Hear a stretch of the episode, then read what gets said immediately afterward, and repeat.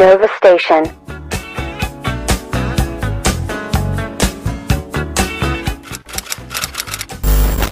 Hola, ¿qué tal se encuentran? Para nosotros hoy es viernes. La otra semana empiezan nuestros parciales, así que este capítulo nos ayudará a relajarnos antes de empezar una dura semana.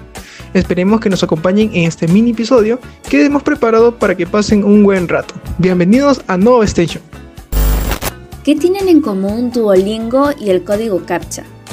La respuesta es que ambos fueron desarrollados por la misma persona, Luis Bonan. Hará un par de años viendo televisión me topé con un programa en el que lo entrevistaron y me sorprendí al saber que un guatemalteco había sido el creador de los tan famosos códigos CAPTCHA y de la aplicación de idiomas más descargada del mundo, Duolingo. En el capítulo anterior hablamos sobre los beneficios que puede traer para tu emprendimiento desarrollar una aplicación móvil. Así que en este episodio te contaremos la historia de este empresario multimillonario que empezó como un emprendedor, así como tú. Luis Bonan nació en Guatemala en el año 1970. Aprendió cómo programar por sí mismo cuando tenía solo 8 años. En realidad, desde que era chico tenía una gran pasión por la tecnología y los videojuegos. ¿Puedes creer que a los 13 años ya desarrollaba sus propios programas? Además, un hecho importante de su vida es el de haber estudiado en una escuela bilingüe, ya que se inspiraría en esta experiencia para sus ideas en el futuro. Luis estudió matemáticas y luego de un doctorado en ciencia de la computación, posteriormente se convertiría en el director del laboratorio de investigación tecnológica de la universidad en la que estudió. Y es aquí en donde viene la parte interesante, ya que junto a sus alumnos identificó una problemática. Los sitios web necesitaban de un sistema de autenticación que les permitiera saber si estaban recibiendo información de una persona real o de un programa. Es así que en el 2006 creó el CAPTCHA.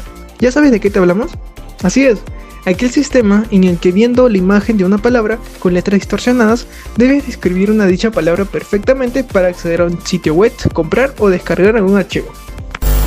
Desde su lanzamiento fue un éxito y sitios como PayPal empezaron a utilizar códigos CAPTCHA. Se estimó que cerca de 200 millones de veces al día alguien escribía una CAPTCHA en la web.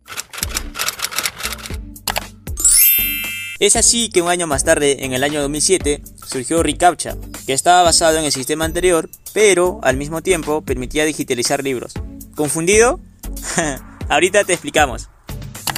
Con ReCAPTCHA, el usuario no solo debía escribir la palabra con las letras distorsionadas para validar que eres un ser humano, pero también debías ingresar una segunda palabra que pertenecía a un libro antiguo que el sistema estaba intentando digitalizar, pero no lo había logrado.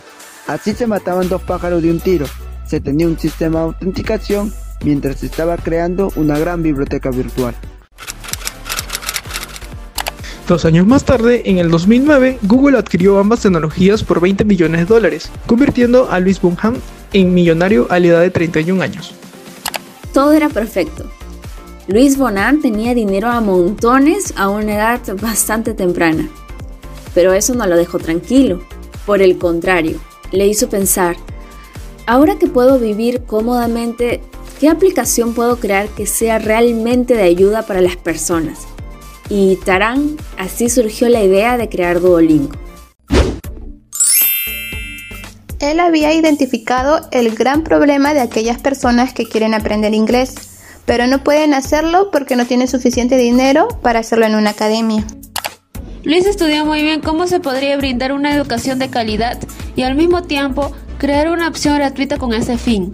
Es así que en el año 2011 nace Duolingo, con una plataforma web y móvil para aprender idiomas. Esta aplicación, al igual que sus proyectos anteriores, goza de un éxito rotundo y se ha convertido en el app número uno en el área de aprendizaje de idiomas.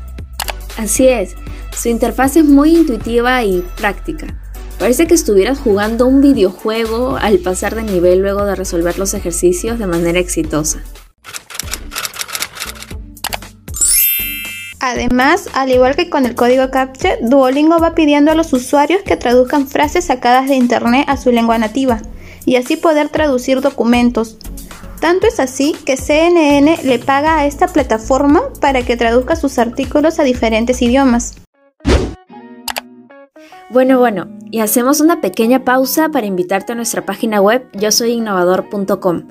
Esta semana hemos estado redactando artículos bastante interesantes sobre Computer Vision, sus aplicaciones en las industrias y algunos tutoriales. Así que si estás interesado en conocer más, corre al portal. Ahora sí, continuamos con el programa. Luis von Ham es uno de los 50 mejores cerebros de la ciencia. Como vemos, las buenas ideas deben hacerse realidad. En este caso, Luis decidió crear un negocio en el sector educativo, pero tú puedes crear una app para vender tus productos o servicios. Así es amigos, esperamos que esta historia te haya inspirado y encuentres en las tecnologías móviles una solución innovadora para sus emprendimientos. Con nosotros será hasta el siguiente episodio. Adiós. Nova Station.